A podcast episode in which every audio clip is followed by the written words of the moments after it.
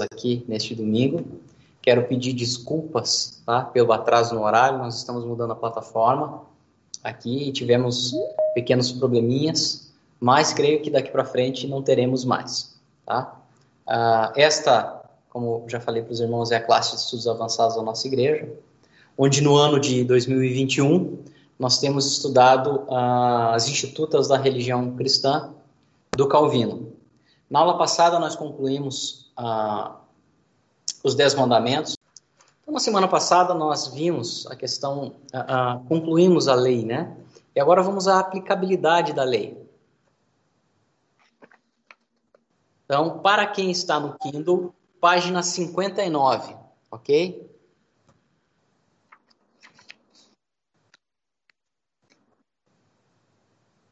A espiritualidade da lei. Não devemos passar por alto às pressas o fato de que só as obras externas, mas também os próprios pensamentos e os afetos íntimos do coração são ordenados ou proibidos pela lei de Deus, para que ninguém julgue satisfeita a lei em que a mão meramente refreia o ato. Tá? O que, que o Calvino está dizendo aqui? Que não são somente ah, as ações mas as intenções do coração. Então, aqui eu vou fazer um contraponto, usando Santo Agostinho, em que o homem espiritual, é, entendo que é, Calvino estava fazendo um tratado aqui de que é possível você controlar o seu coração, a, a sua tentação, a, os impulsos do coração. Eu entendo que ele está elevando a espiritualidade em um nível que provavelmente ninguém pode uh, alcançar. Já falamos aqui de todas as leis e de que o décimo mandamento ele faz o quê? Ele diz para você não cobiçar nada. E a cobiça do ser humano, nós sabemos que é uh, uh, uma dificuldade de controlar. Então, em relação a essa questão do Calvino, eu vou, ser, vou, vou tratar de uma forma mais agostiniana, em que o ato é onde mora o ser espiritual. Agostinho vai falar sobre isso. Por quê? Você não é pecador porque você pecou, ou seja, você não se tornou pecador, é o contrário. Porque a sua natureza é pecaminosa, você é pecador, então você peca. Então, assim, o seu pecado é uma consequência e não uma causa. E onde, ah, no espaço e no tempo, onde mora o homem espiritual? É esse que por vezes tem o desejo pecaminoso do coração, mas não ele não conclui. Tá? Inclusive, uma vez teve um seminarista, eu gosto de falar sobre isso, uh, que falou o seguinte: a, a, ele tinha uma interpretação muito parecida com o do Calvino, que ter a intenção e pecar é a mesma coisa, então toda vez que ele tinha, mas não, não é crente, tá? São aquelas figuras que vêm para o seminário e vão embora. Como ele teve o desejo de fazer aquilo, e ele pecou da mesma forma que o ato pecaminoso, então ele teve vontade e ele pecava em todas as áreas. Nós vemos que há várias passagens na Bíblia falando para nós lutarmos contra o pecado. Tá? Então eu entendo, de novo aqui, o pessoal que acha que eu sou hipercalvinista, tá? e nunca fui, uh, Calvino está exagerado, ok? Vamos ver lá? Ele diz o seguinte: Muitos há que compõem bem os seus olhos, mãos e todas as partes do corpo alguma observância da lei. Entretanto, mantêm o coração totalmente alheio a toda obediência e acreditam que já se acham absolvidos. Então, essa é uma relação de causa e efeito que o Calvino está fazendo aqui, você pode ver aqui, ó, que não necessariamente é a mesma.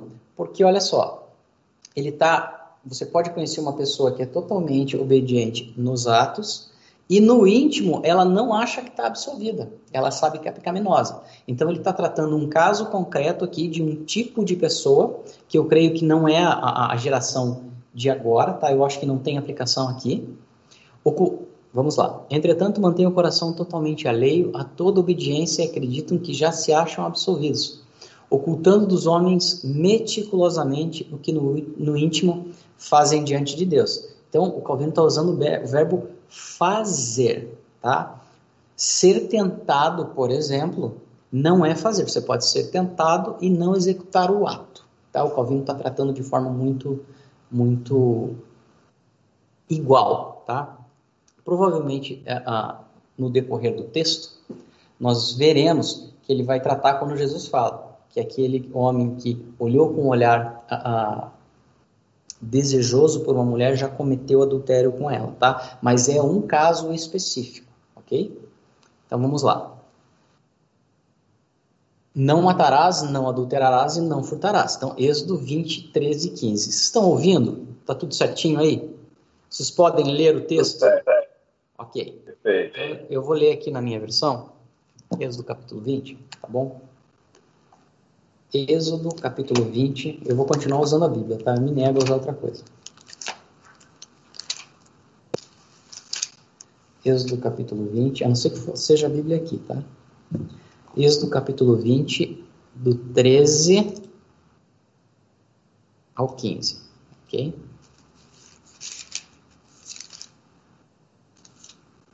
Então vamos lá. Não matarás, não cometerás adultério, não roubarás, não apresentarás um testemunho mentiroso contra o teu próximo, não cobiçarás a casa do teu próximo, não cobiçarás a mulher do teu próximo, nem o escravo, nem a sua escrava, nem o seu boi, nem o seu jumento, nem coisa alguma que pertença ao teu próximo.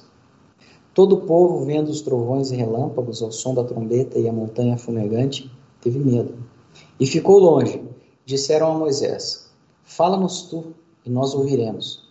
Não nos fale Deus, para que não morramos. Moisés disse ao povo: Não temais. Deus veio para vos provar e para que o seu temor esteja diante de vós. E não pequeis. Então, o que acontece? Nós temos o, o, décimo mandamento, que é a cobiça, que eu digo que é a bala de prata aqui, tá? Porque não é possível você não conseguir fazer isso. Mas vamos lá para o versículo 13, por exemplo, tá? Não diz, não desejarás matar o seu irmão. Obviamente você vai citar a, a João, que é aquele que desejar a morte do seu irmão, ah, torna-se um assassino. Ah, e se você desejar a morte de um não-irmão, por exemplo? Então eu já tenho exceções. Por exemplo, quem são os seus irmãos? São os filhos de Deus, tá? Filhos de Satanás, os filhos do mundo, os ímpios não são seus irmãos, tá? Interpretação bem razoável, tá? Filhos do mesmo pai. Filho de Satanás não pode ser filho uh, de Deus, daquela máxima, né? Eu também sou filho de Deus. Talvez não, ok? Então, assim, a ação e a intenção, elas estão em áreas totalmente distintas aqui no Decálogo, tá? Exceto a cobiça, ok? Que abrange muitas coisas, tá? Que é o que eu falo, que é até possível você encontrar, uh, você alcançar de forma, uh, uh, buscando a santificação, com o auxílio de Deus, você, você lutar contra todos esses pecados. O que Calvino tá, parece, parece, introduzindo aqui nas institutas, é que a intenção e a ação são a mesma coisa, ok? Vamos lá para o texto de novo. Então ele diz o seguinte: E assim afalta a eles o ponto principal da lei. Contra eles, Paulo protesta de forma enérgica, afirmando que a lei é espiritual. Romanos capítulo 7, versículo 14. Vamos lá? Olha só, uh, depois de Êxodo aqui, o Calvino vai dizer o seguinte: de fato, eles não empunham a espada para matar, não unem seus corpos a prostitutas, não deitam as mãos nos bens alheios. Até aí tudo bem. Ou seja, o Calvino está dizendo que não somente as suas ações, uh, mas as suas intenções, elas precisam não pecar. Eu entendo que isso é uma impossibilidade, dado até o que o apóstolo Paulo vai dizer, que é o seguinte: aquilo que ele quer fazer ele não consegue, e aquilo que ele não quer, ele faz. Maldito homem que sou. E obviamente tem aquelas desculpas, se você for ver, por exemplo, uh, o Augusto Nicodemos, ele vai dizer que é este não é o estado natural de um crente. Mas eu não encontro isso no texto, ok? Paulo dizendo, olha, de vez em quando eu faço isso. Ele está declarando de forma, ele provavelmente é uma ira santa de Paulo contra ele mesmo, de que ele não consegue fazer as coisas que ele deseja. Ele faz o contrário.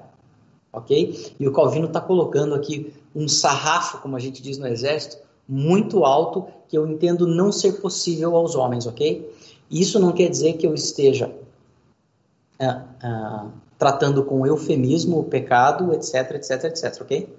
Eu estou dizendo que este nível de você ah, não ser tentado não desejar pecar, ela é impossível. Até porque a Bíblia diz: irai-vos, mas não pequeis. Ok? Então, é impossível você controlar a ira, mas você não pode pecar. Ok? Romanos capítulo 7, versículo 9. Vamos lá para Romanos então?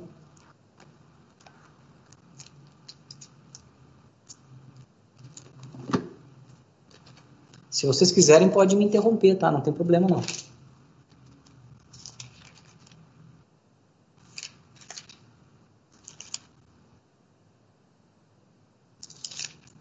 Ah, inclusive, se vocês quiserem me contrariar, tá? Eu não tenho poder para mandar a Polícia Federal lá na casa de vocês por crime de opinião, tá? E nem por crime de opinião teológica.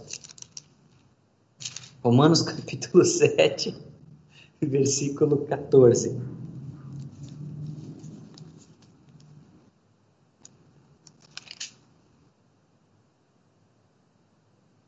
Ó, o homem entregue ao pecado na minha versão.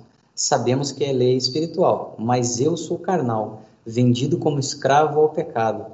Realmente não consigo entender o que faço, pois não pratico o que quero, mas faço o que detesto. Ora, se faço o que quero, reconheço que a lei é boa. Se eu faço o que não quero. Na realidade, não sou mais eu que pratico a ação, mas o pecado que habita em mim. Eu sei que o bem não mora em mim, isto é, na minha carne, pois o querer o bem está ao meu alcance, porém não ao praticá-lo. Então, aqui, ó, Paulo está fazendo uma inversão daquilo que Calvino está dizendo. Calvino está dizendo o seguinte: que o seu coração e a sua prática tem que ser boa. O Paulo está dizendo o contrário, que é o seguinte: o que, pois o querer o bem está ao meu alcance. Ou seja, Paulo está dizendo o seguinte: que ele gostaria de fazer coisas boas, tá? Porém, não o praticá-lo. Com efeito, não faço o bem que quero, mas pratico o mal que não quero. Ora, se faço o que eu não quero, já não sou eu que ajo, e sim o pecado que habita em mim. Ok?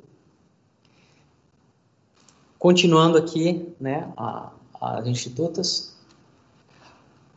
Ao dizermos que este é o significado da lei, não estamos introduzindo a força, uma nova interpretação propriamente nossa, mas estamos seguindo a Cristo, o melhor intérprete da lei. Os fariseus haviam infectado o povo com a perversa opinião de que aquele que nada cometesse contra a lei, por meio de atos externos, este cumpre a lei. Cristo reprova este erro perigoso e declara que uma simples olhadela impudica a uma mulher já é adultério. Vamos lembrar que ah, essas questões dos fariseus, já que o Calvino citou uma mulher aqui, havia né, uma máxima em que eles faziam que eles podiam cumprir a lei, a lei ah, de uma forma que eles escapassem do pecado, ah, o que, que eles faziam? Você vê isso nos dias de hoje, né? Ah, ah quando se trata de principalmente pecados sexuais, ah, e é o que funciona, né? Eu digo que Satanás ele tem um belo pragmatismo, ele ataca onde funciona. Ah, é onde as pessoas dizem, olha, você se ira ou você se zanga ou você, vamos lá, não gosta de alguma pessoa, é mesmo pecado que você está na prostituição total. Então, os fariseus também faziam isso. Como é que eles faziam isso para sobreviver? Eles diziam o seguinte: como ah, ah, não tinham se definido essa que, essas questões da carta do divórcio e Moisés havia liberado a carta do divórcio, então eles faziam o seguinte: vamos fazer que eles estavam numa viagem de trabalho de negócios. Eles chegavam na cidade e diziam: quem quer ser minha esposa por uma noite? Então, o que acontece? Ele se casava, entre aspas, com aquela moça, que provavelmente não era uma moça, era outro tipo de mulher. Uh, de manhã, ele dava a carta de divórcio. Então, o que, que ele fazia no final das contas? Ele se prostituía cumprindo a lei, porque ele dava a carta de divórcio todas as vezes, tá? Então, chegavam em cidades distintas, tinham, era a licenciosidade para a prostituição. Os fariseus faziam isso, tá? Que eram o que tinham de melhor na época. Então, o que, que acontece? Ah, é neste sentido que Jesus está falando: olha, não adianta vocês seguirem a lei desta forma, ok? Que era o que eles faziam, ah, e dizer que está tudo bem, porque não está tudo bem. Ou seja, eles estavam pervertendo a intenção da lei. Vamos ver o que Jesus fala aqui? Ó, Cristo reprova esse erro perigoso e declara que uma simples olhadela impudica ah, para a mulher já é adultério. Inclusive, eu vou, eu vou recomendar aos homens já que estão falando sobre isso, e a gente sabe que os homens solteiros uh, vivem, tem vários livros escritos sobre isso, uh, sobre como controlar essas questões, sobre como não pecar. As mulheres eu não sei como funciona, acho que deve ser uma intensidade melhor, mas serve da mesma forma. O Paulo Júnior tem um vídeo, à tarde eu coloco lá no nosso grupo, tá? Uh, a mulher nua, onde ele trata questões até fisiológicas do homem, onde uh, e a Bíblia trata isso, né? Aquele que não puder viver abrasado, que se case. Então, o, o, o Paulo Júnior vai falar que tem uma mulher nua numa escada. Todos os dias você está passando por ela e você chega lá e é fisiológico. É impossível um homem comum olhar uma mulher, né? Na, na escada ele imagina a escada do Rock Balboa, aquela que você virava à esquerda, naquele muquifo que ele morava antes de ficar rico. Uh, e aí tem uma mulher nua ali. Então o homem que vai passar por ali in, é impossível, é fisiológico que ele não tenha alguma sensação em relação àquela mulher. E aí o Paulo Júnior vai falar: Deus já não te deu graça para lidar com isso. Uh, você não consegue uh, uh, superar esse pecado, isso atrapalha a tua vida espiritual. O que você tem que fazer, você tem que cortar. Né? Eu tenho uma outra hipótese a esse vídeo do Paulo Júnior. Peça essa mulher em casamento, tá? Obviamente que daí você não estará em pecado. Obviamente você, um crente não vai pedir em casamento uma mulher que anda nua se oferecendo para todo mundo, que não é uma mulher, essa é a mulher adúltera que diz na Bíblia, e lá no final a gente sabe o que vai acontecer. Isso é o que eu sempre falo para os jovens. Uh, e eu tenho um filho na minha casa que está na faculdade. Tá? Conhecer uma moça na faculdade, ela é legal, ela é isso, ela é aquilo, ela é aquele outro, mas ela não é crente. Olha, a Bíblia já está te avisando o que vai acontecer lá no final. Tá? Ah, mas eu conheci muitas mulheres na igreja, muitas não, né? Hoje não sei, né? Tá tudo, o mundo está dentro da igreja, que também traíram. É possível? É possível, tá? Mas a probabilidade ela deve ser diferente, tá bom? Então vamos ver o que Jesus está falando em Mateus capítulo 5 aqui, em relação a isso. Mateus capítulo 5, versículo 28.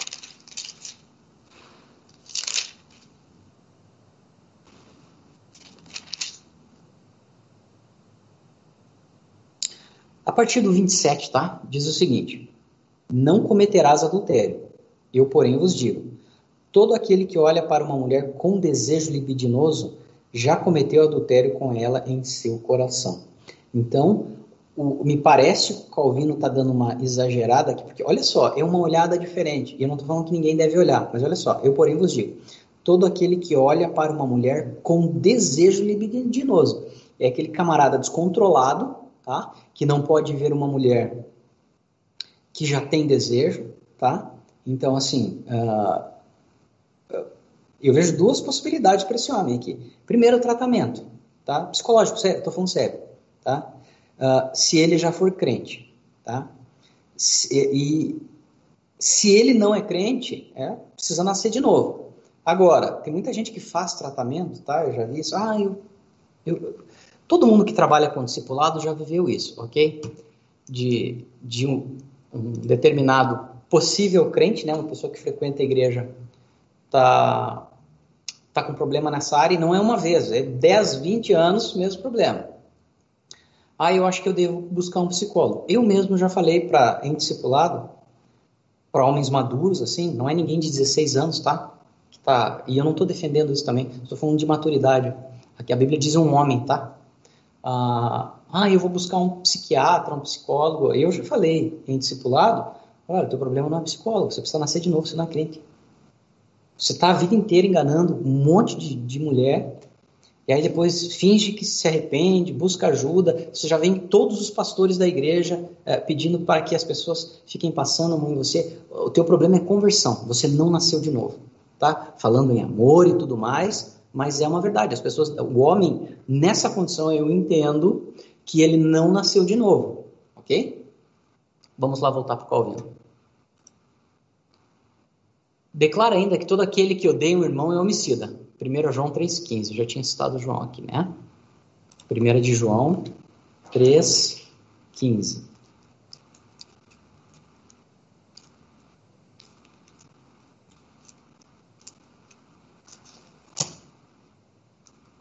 Tiago, Pedro, João. 1 de João, capítulo 3, versículo 15. Olha só, é vida como filhos de Deus, está aqui ó, no 2, a partir do 29. A segunda parte do livro, na Bíblia de Jerusalém, está bem uh, separada. Olha só, a primeira condição é romper com o pecado, tá? Começa no 3, a partir do versículo 3. São as partes do livro de João, ok? A segunda começa no 3, versículo 11. Vamos ver todos os, os mandamentos aqui do versículo 11? Segunda condição, observar os mandamentos, especialmente, especialmente os da caridade. Em outros versículos, isso aqui é o caput, tá? A partir do 11. Vai ter o do amor, tá? Agostinho trata a caridade e o amor da mesma forma. Porque esta é a mensagem que ouvistes desde o início.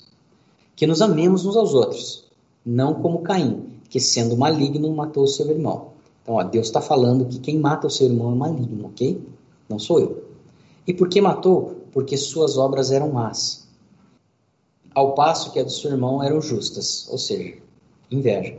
Se o mundo vos odeia, não vos admireis, meus irmãos, versículo 13. Se o mundo vos odeia, nós sabemos que passamos da morte para a vida. Olha só do 13 para o 14, a, a, a afirmação que Deus está fazendo. Se o mundo vos odeia, olha o fruto aqui, ó. Nós sabemos que passamos da morte para a vida. A pergunta é se o mundo não odeia você, se você é amiguinho do mundo, está vivendo de acordo com a, a, o ritmo desse mundo, tá? É, eu, eu admito aí aos irmãos que é, eu não acreditava que nós chegaríamos ao nível que temos hoje de ímpios em grande escala nas igrejas. Tá? Em grande escala nas igrejas. Em todos os locais temos ímpios defendendo. E hoje tudo é política, né? Defendendo aborto, defendendo isso. Eu fico pensando. Onde nós chegamos? Isso não deveria nem ser discutido há 15 anos por crentes. Isso era pecado, tá? Outra coisa, é, um pastor disse esses dias, né? Ah, há 20 anos, os pastores pegavam firme na gente aí é, para que não tivessem relações sexuais os namorados, os noivos, quem estava pensando em casar. Hoje a preocupação são as pessoas que nem namorados são e já estão tendo relações sexuais, tá? Já que o tema aqui é, é que Jesus está falando foi de olhar a mulher e a mulher olhar o homem, ah, nós chegamos no nível de pessoas que não nascerem de novo tão grandes na igreja que isso se tornou normal. Tá? O Paulo Júnior falou que o número de divórcios da igreja hoje falou ano passado, 2021, é o mesmo do mundo. Tem alguma coisa errada, queridos. Tá? E eu não estou sendo legalista, nem moralista, eu estou dizendo o seguinte: nós temos que ser separados, nós temos que ser separados e diferente, tá? Separados do mundo. Nós não podemos ser iguais ao mundo, nós temos que ser melhores na esfera espiritual, moral, ah, relacionamentos, senão nós não passamos da morte para a vida, ok? O problema hoje não é teológico, tá? É conversão, é salvação. Tá? Nós sabemos que passamos da morte para a vida, ou seja, somos novas criaturas, porque amamos os irmãos. Aquele que não ama permanece na morte. Todo aquele que odeia seu irmão é homicida, e sabeis que nenhum homicida tem a vida eterna permanecendo nele, ou seja, não vai permanecer. Nisto conhecemos o amor, ele deu a vida por nós e nós devemos dar a nossa vida pelos irmãos. Se alguém possuindo os bens desse mundo vê seu irmão em necessidade, ele lhe fecha as entranhas, como permaneceria o amor de Deus? Nós falamos isso semana passada, tá? Em que na igreja de Jesus Cristo não deve haver alguém passando necessidade, tá? E o apóstolo Paulo vai falar isso. As igrejas mais pobres sustentavam as mais ricas. Entretanto, neste meio, o apóstolo Paulo também diz que tinham pessoas que não trabalhavam. E não é porque não queriam. Por exemplo, agora tem muitas pessoas que perderam o emprego. Então é justo que os irmãos ajudem aqueles que estão desempregados, ok? É bíblico, inclusive. Mas aí o apóstolo vai falar, Paulo vai dizer o seguinte: aquele que não trabalhe, que não coma. Então ele está separando aquele que não quer trabalhar, tá? Que é esse novo modelo aí, dos nem-nem, né? A geração dos que nem trabalham e nem estudam, tá? Notadamente os universitários, tá? Que é, é, eram para estudar e também não estudam, não fazem nada, tá? A próxima geração, ah, eu estava lendo estatísticas, de que esta é a primeira vez na história do mundo em que a geração dos filhos vai se desenvolver menos que a dos pais, tá? E aí muita gente vai falar, não, mas é culpa dos pais. Não necessariamente. Por quê? Como eu tenho falado, eu tenho um filho na faculdade e nós temos que fazer muita força, tá? E, e aí alguém sempre fala, não, mas está tudo bem com o Léo. Eu, eu sei que está tudo bem, até então, né? Mas nós temos que fazer uma força que os meus pais não fizeram, nem os pais da minha esposa, por exemplo. Meu pai não ficava preocupado com o que o professor ia falar na faculdade. Pelo contrário, já estava com a vida resolvida, entre aspas, né? Estava na faculdade, já estava trabalhando. Ah, era assim que os outros pais pensavam. Hoje o inimigo está na faculdade. Então nós temos que tomar muito cuidado, tá? E, e, e, e ter mais trabalho. Ser pai hoje está dando mais trabalho e nós não podemos terceirizar isso. Nós temos que fazer isso. Eu tenho falado isso todos os dias. Tá? Meu filho está cursando direito e por enquanto está tudo bem. O pessoal sempre faz brincadeira. Poxa, o Léo está fazendo direito, então você não imagina a força que a gente tem que fazer. É, lista de livros, conversar sempre, trazer outra literatura, trazer cursos para ele, para que ele não fique, ah, ah, não seja favelizado intelectualmente, que é um termo que eu tenho usado há muito tempo, que é o que está acontecendo na televisão, na cultura. É, e aí eu vou fazer uma defesa agora dos, dos jovens pessoal de 18, 20 anos está entrando na faculdade, uh, é que eles estão sofrendo uma pressão cultural que nós não sofremos, ok? Então foi mais fácil a nossa estadia na faculdade. Nós tínhamos lá os professores lá que usavam orégano, todos satanistas, ok? É anticristo, se é anticristão, vem do espírito do anticristo, ok? Não tem meio termo. Uh, não não para Agostinho, é a cidade de Deus e a cidade dos homens. Então, eles estão tendo uh, uh, um combate muito mais difícil do que o nosso. Então nós temos que olhar com misericórdia, tá? E ter muita força para fazer isso, ok? Então vamos lá. Calvino vai dizer o quê? Que olhou para o seu irmão, irmão, com vontade de matá-lo, ó, pois ele torna passível de juízo aqueles que inclusive fomentam a ira em seus corações. Ele torna passível de juízo aqueles que, murmurando e vociferando, dão uma leve indicação de estar ofendidos, e ele torna passíveis do fogo e inferno. Os que, com provocações e maldições, explodem ira franca. Tá? Mateus 5, 21 22. Vamos lá? Mateus 5, 21 e 22. A propósito, queridos, uh, este é o modelo aqui que nós estamos tentando fazer. Caso vocês achem que não está ideal, que não não está como vocês gostariam, nós estamos aqui de ouvidos abertos, tá? Para receber críticas aqui. Voltando, ninguém aí receberá aí o Uber preto da Polícia Federal às seis da manhã, tá? Mateus 5.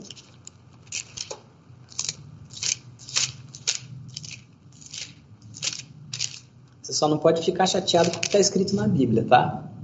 Que eu não tenho nada a ver com isso. Eu não escrevi a Bíblia. Mateus 5, 21 e 22.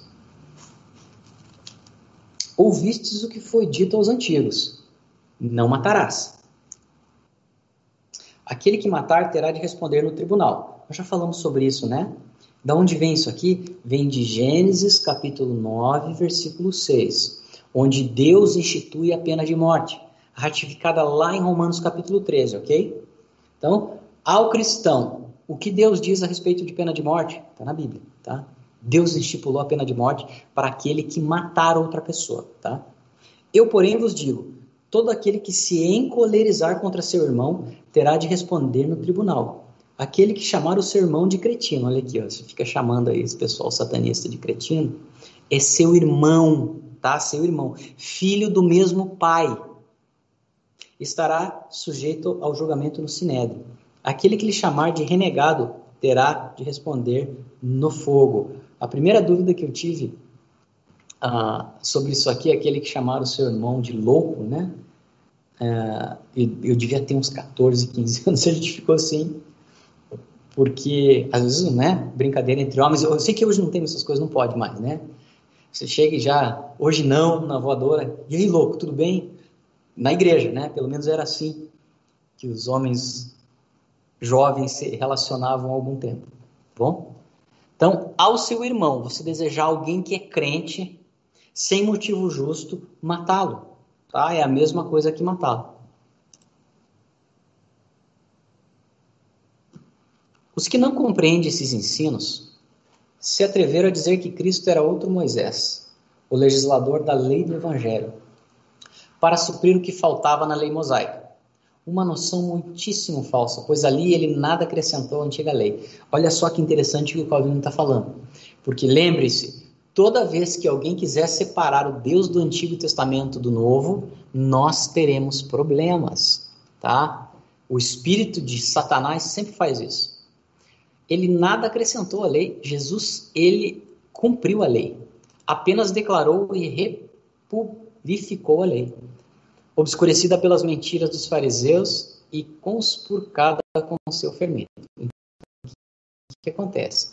Vou dar um exemplo da mentira do fariseu aqui. Não cometerás adultério.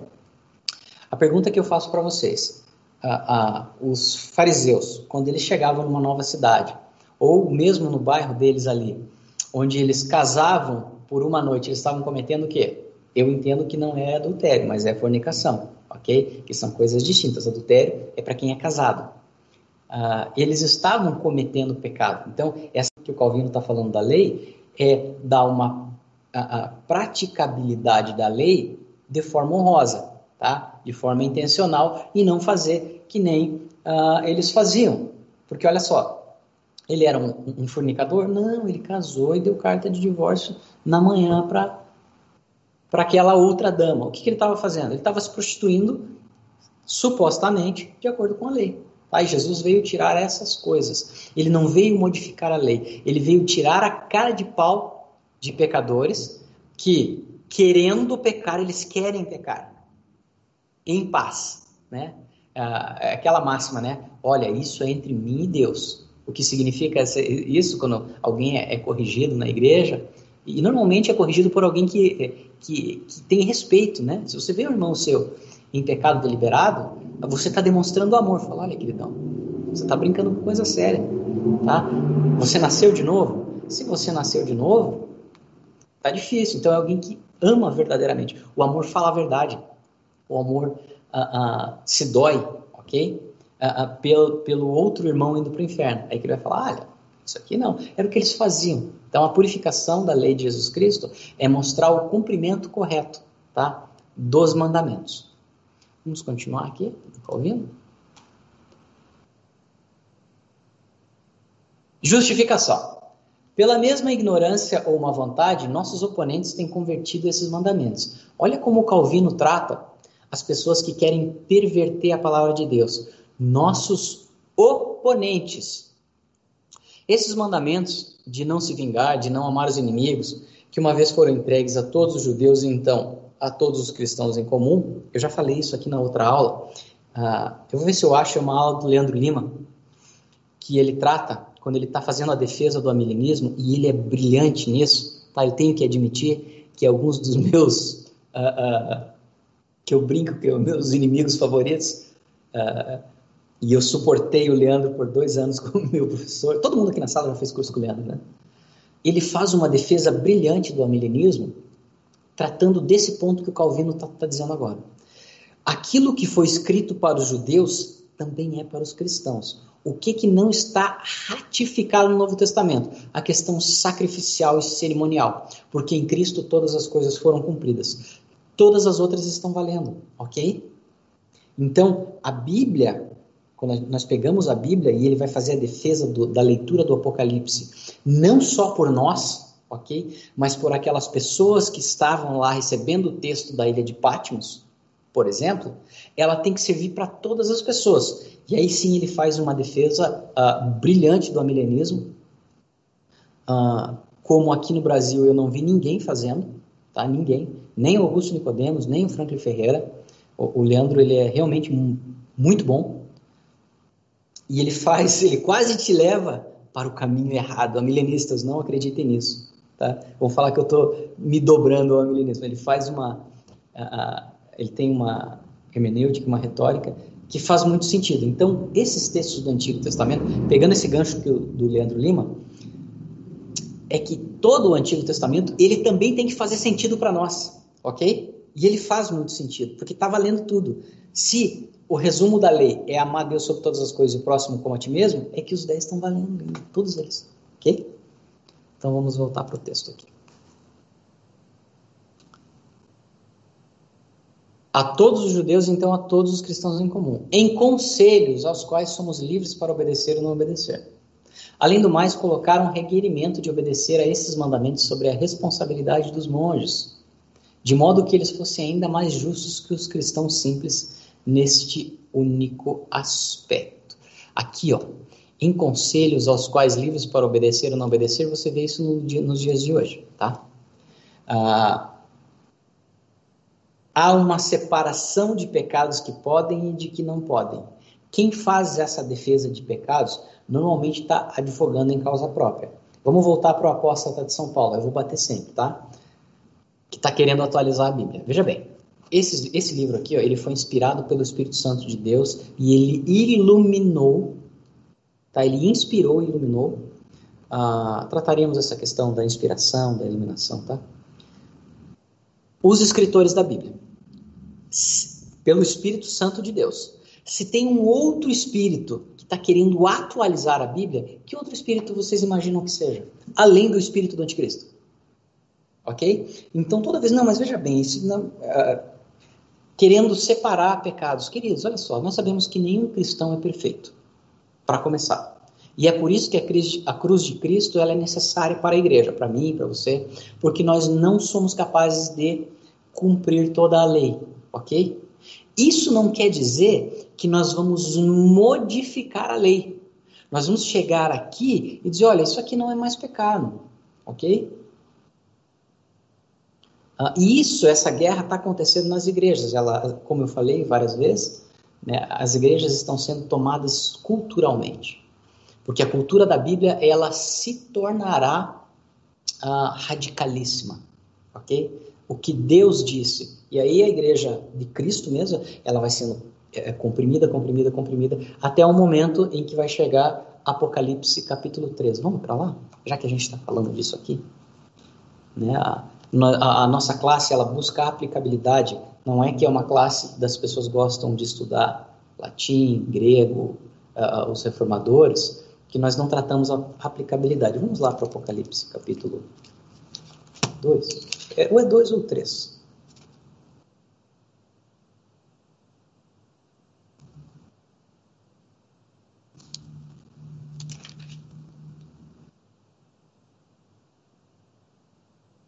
Que Deus manda saírem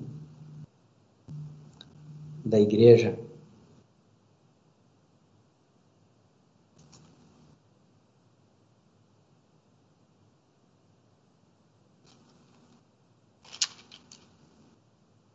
Aqui, acho que é a igreja de Laodiceia, tá?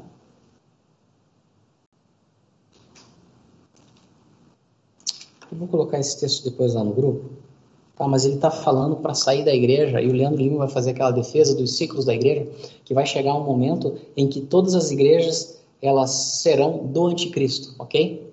Tá, me comprometo a colocá-lo no nosso grupo depois. Vamos continuar aqui. Além do mais, colocaram requerimento de obedecer a esses mandamentos, ou seja, uh, homens vão dizer para você o seguinte: olha, esses pecados aqui você não deve cometer, e esses outros você pode cometer porque é impossível. Tá? Deus em nenhum momento tirou o poder e a força da sua lei e colocou na mão de nenhum homem. Tá? Até porque, se ele fizer isso, vamos fazer de conta que Deus está preocupado com o seu rebanho. De alguma forma que nós não sabemos como isso funciona, eu tenho um ímpio na liderança. Tá? E nós vamos ver vários ímpios na liderança na Bíblia, nas igrejas e em todos os locais.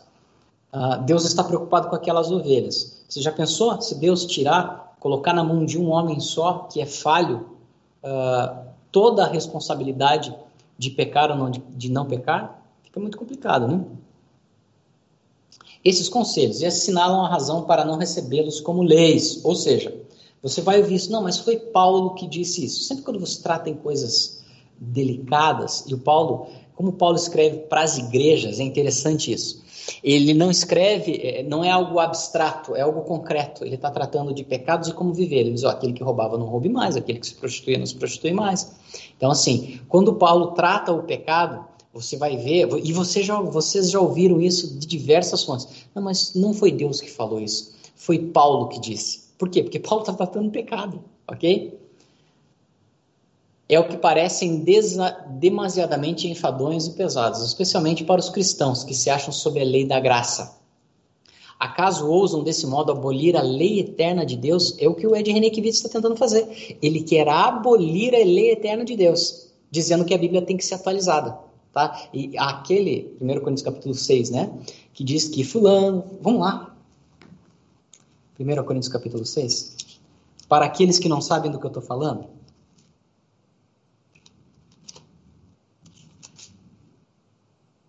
Ah, primeiro, capítulo, é, 1 Coríntios capítulo 6, versículo 9. Tá? E não sabeis que os injustos não herdarão o reino dos céus? Então é uma classe de pessoas, as injustas, ok? Então, é como se eu falasse o seguinte, tá? Ó, a partir de hoje, nós temos que atualizar a Bíblia aqui. Ó. Os injustos também herdarão o reino dos céus. Ok?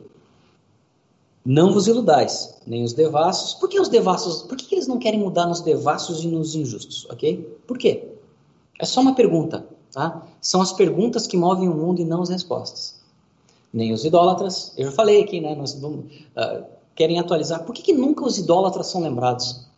Tá? Isso é preconceito contra os idólatras, já que hoje tudo é preconceito. Nem os adúlteros, por que a gente não pode aliviar os adúlteros? Nem os depravados, nem os sodomitas, que a gente sabe o que são os sodomitas, que é o que ele está querendo mudar. Nem os ladrões. Por que a gente não pode atualizar a Bíblia para deixar que os ladrões herdem o reino dos céus? Nem os avarentos, nem os bêbados. Por quê? O bêbado não faz mal para ninguém, está caído pela, pela sarjeta ali, pedindo um real para você dar mais uma garrafa para ele, tadinho do bêbado. Nem os injuriosos herdarão o reino dos céus. São as leis eternas de Deus. O que o Calvino está falando é o seguinte, que existem pessoas que estão querendo abolir a lei eterna de Deus, tá? De que devemos amar ao próximo é um mandamento. Mas usei essa questão da atualização da Bíblia que ela está vindo com muita força, tá? Para algumas áreas, tá? eu bato aqui na questão, né, sempre é, é, de frequentadores de igreja que são defensores do aborto, ok? Que são defensores de, de ditaduras sanguinárias, ok? E acham que são ditaduras do bem. É, não, ditadura nunca mais. Aí você vê aqui, é, é são defensores hoje, não é de antigamente, de ditaduras anticristãs que prendem e matam os nossos missionários, ok? E tem frequentador de igreja, eu digo frequentador de igreja que essas pessoas não nasceram de novo, Tá? Cabe a nós evangelizarmos. Talvez já foram evangelizadas e elas já, já, já estão nessa fase da mentalidade revolucionária e diabólica, porque já começou o castigo delas. Deus está piorando a situação deles, de acordo com 2 Tessalonicenses capítulo 2, tá? O engano já está sendo enviado. Cristo não declarou, uma parábola bastante clara, tá? Lucas 10, 29 e 37. A lei de Deus, ela não pode e ela não deve ser mudada por nenhum homem, nenhum homem. Tá? Lucas 10, 29 e 37. Vamos lá? Lucas 10, 29, 37.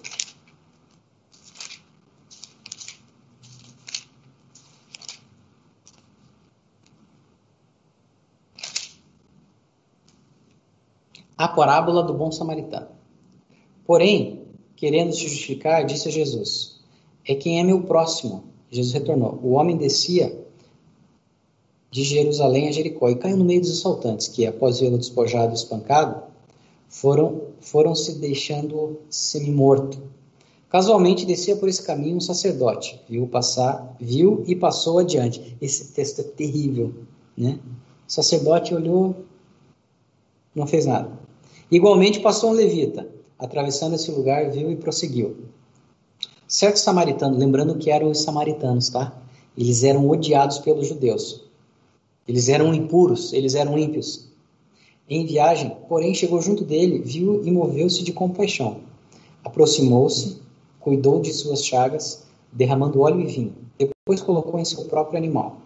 Conduziu à hospedaria e dispensou-lhe cuidados. No dia seguinte, tirou dois denários e deu ao hospedeiro, dizendo: Cuida dele e o que gastares a mais, eu me regresso e te pagarei.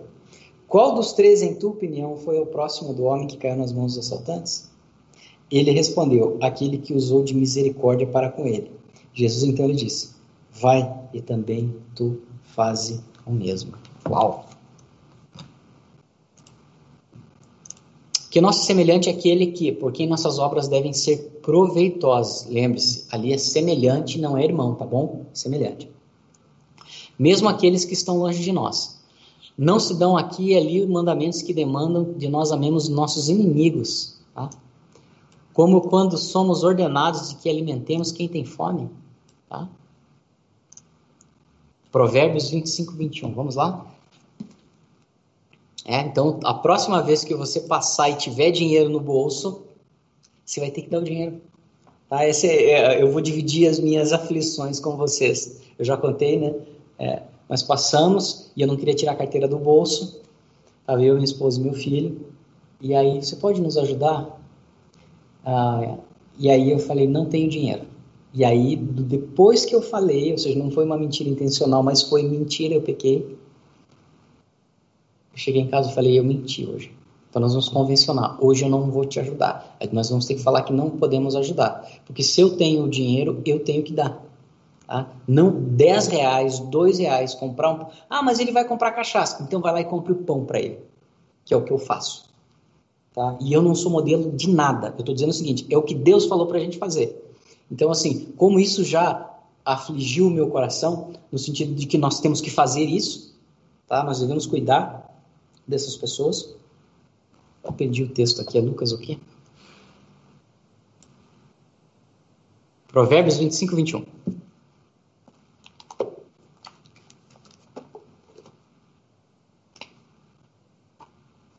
Provérbios 25, 21.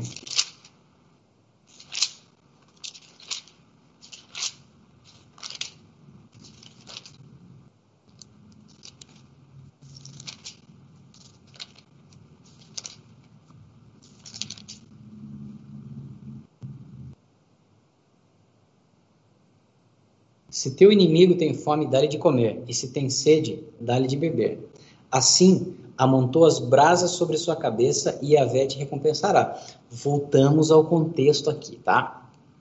Não é que você alimentar o seu inimigo ah, é para você ser um bobo, tá? Para você ser enganado, não é isso. É que você vai amontoar brasas sobre a sua cabeça. Então, fogo, coloquei lá na aula passada, no nosso grupo do Sino, conferência Fogo Estranho do MacArthur, tá? e vai falar as interpretações que nós temos de fogo na Bíblia, ok? E fogo do inferno, fogo é punição de Deus. Então me parece que se você estiver correto aqui e você tem um inimigo injusto, você está dando ele de comer, você está amontoando mais punição de Deus, não de você. Tá? A mim cabe a vingança, diz o Senhor, ele vingará tudo isso e Yahvé te recompensará. Tá bom? Então é o que parece. Talvez essa não seja a interpretação do Calvino. Vamos lá? A encaminhar de volta a vereda dos bois extraviados ou assisti-los quando caídos sobre o peso das cargas. Acaso não é eterna esta palavra do Senhor? É o que acabei de falar aqui, ó. Minha é a vingança, eu retribuirei, retribuirei diz o Senhor. Então, é, essa interpretação aí, uh, dessas brasas na cabeça, ela é muito antiga, tá? Ah, como nós estamos numa sociedade em que vive o conflito de lealdade, tá? que é o que eu tenho falado de tudo, se você é crente e você está em conflito de lealdade, uh, uh, ou está te faltando entendimento, ou você não nasceu de novo. Porque você, o primeiro mandamento é não ter outros deuses diante de mim. O resumo da lei é amar Deus sobre todas as coisas inclusive os seus amigos, o mundo, a cultura e todas as coisas. Então, a lei de Deus é clara, não precisa saber grego, nem latim, nem hebraico. Está aqui escrito para você saber. Agora, o mundo quer que você não uh, viva a vontade de Deus, a lei de Deus, e é por isso que ele está tentando, e vai, né? Isso é bíblico, é histórico, ele vai tomar a nossa igreja, a igreja como nós conhecemos de um ambiente de discipulado, de correção, de conversão das pessoas. Ela vai se tornar um ponto de encontro de ímpios que querem ter a etiqueta de cristãos, mas são filhos de Satanás porque obedecem às obras de Satanás, liderados por quem? Por ímpios, tá? Porque os homens do mundo falam do mundo e o mundo os ouve, tá? O que leva àquela máxima que eu sempre digo: não critiquem o líder.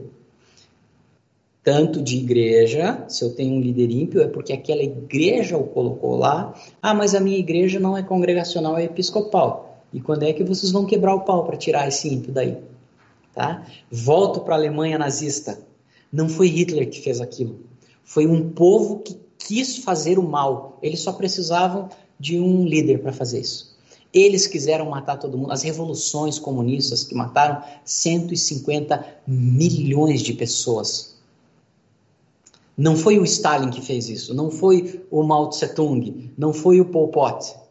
Aqui ele só ofereceu as condições para aquelas pessoas exercerem toda a sua perversão em uh, assassinar crianças, um, médicos fazerem uh, uh, experiências com bebês, onde as forças policiais, né, você vê nos filmes americanos, servir e proteger, elas mataram as pessoas, tá?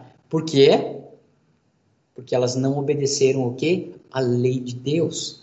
Queridos, o mundo tem se discutido muito em progressismo cultural, alta cultura, política, nada tem a ver com isso.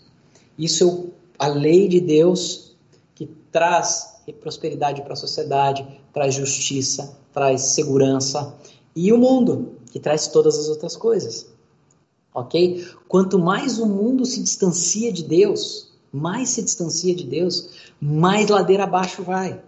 Eu não sei se você, eu estava, obviamente, né? Eu sou professor dessa área, eu tenho que falar. Estava conversando com a minha esposa, nós assistimos, logo depois que nós assistimos a, a queda, o fim, acho que é a queda da Argentina, né, no Brasil Paralelo, eu falei, um povo que celebra o aborto merece o castigo de Deus. E aí eu li os gráficos, eu não sei se vocês viram, eu vou colocar no nosso grupo.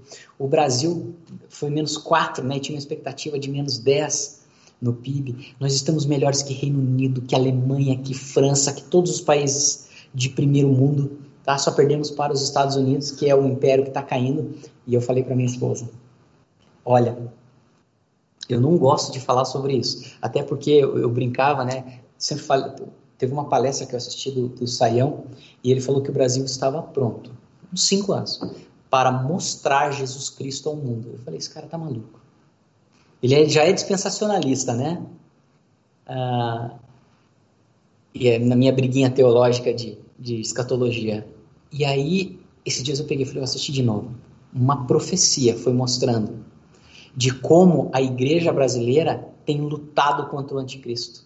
Eu estava assistindo Terça Livre esses dias e o, o deputado Eduardo Bolsonaro estava lá. E ele falando: quem sabe nós não somos, porque quando teve a invasão em Portugal, o local do norte ali, né? foi a grande resistência e a resistência era cristã contra o mal. Ele falou assim: talvez o Brasil, vendo isso, né? Muitas pessoas falando isso e vendo dados concretos, porque números não têm ideologia. Por que, que o Brasil está saindo tão bem? Em relação a tudo isso. Está melhor que os outros países, apesar de todas as mentiras que são faladas o dia inteiro aí pelos agentes de Satanás. É porque tem uma igreja orando. Porque nós não aceitamos. Queridos, o que foi definido ali em 2018, tá? podem criticar e tal. De um lado tinha aborto, ideologia de gênero, tráfico de drogas, é, é, casamento entre pessoas do mesmo sexo, e do outro lado, a igreja. Qualquer pessoa que aparecesse contra isso aí demonstraria quem é o povo brasileiro, tá? E entendo eu que nós temos uma igreja vibrante. Acreditem. uma igreja que está orando, que está evangelizando, que não parou, que não parou. Vou dar um exemplo aqui, agora vou fazer o nosso merchan. A nossa igreja não parou de funcionar. Nós estamos aqui online, tá? Tem muita gente trabalhando, estamos atendendo, tá? Tem gente orando, mas, e tem um monte de gente que está pegando as coisas aqui. A gente está fazendo isolamento. Para entrar aqui é 5 litros de, de, gel, de álcool em gel e tudo mais. Mas existe uma igreja que está dizendo não ao mal. Tá? Quando você pega a história off-grid, e você já ouviu falar da Operação Valkyria, já que nós estamos no Hitler aqui? A Operação Valkyria foi feita por militares cristãos.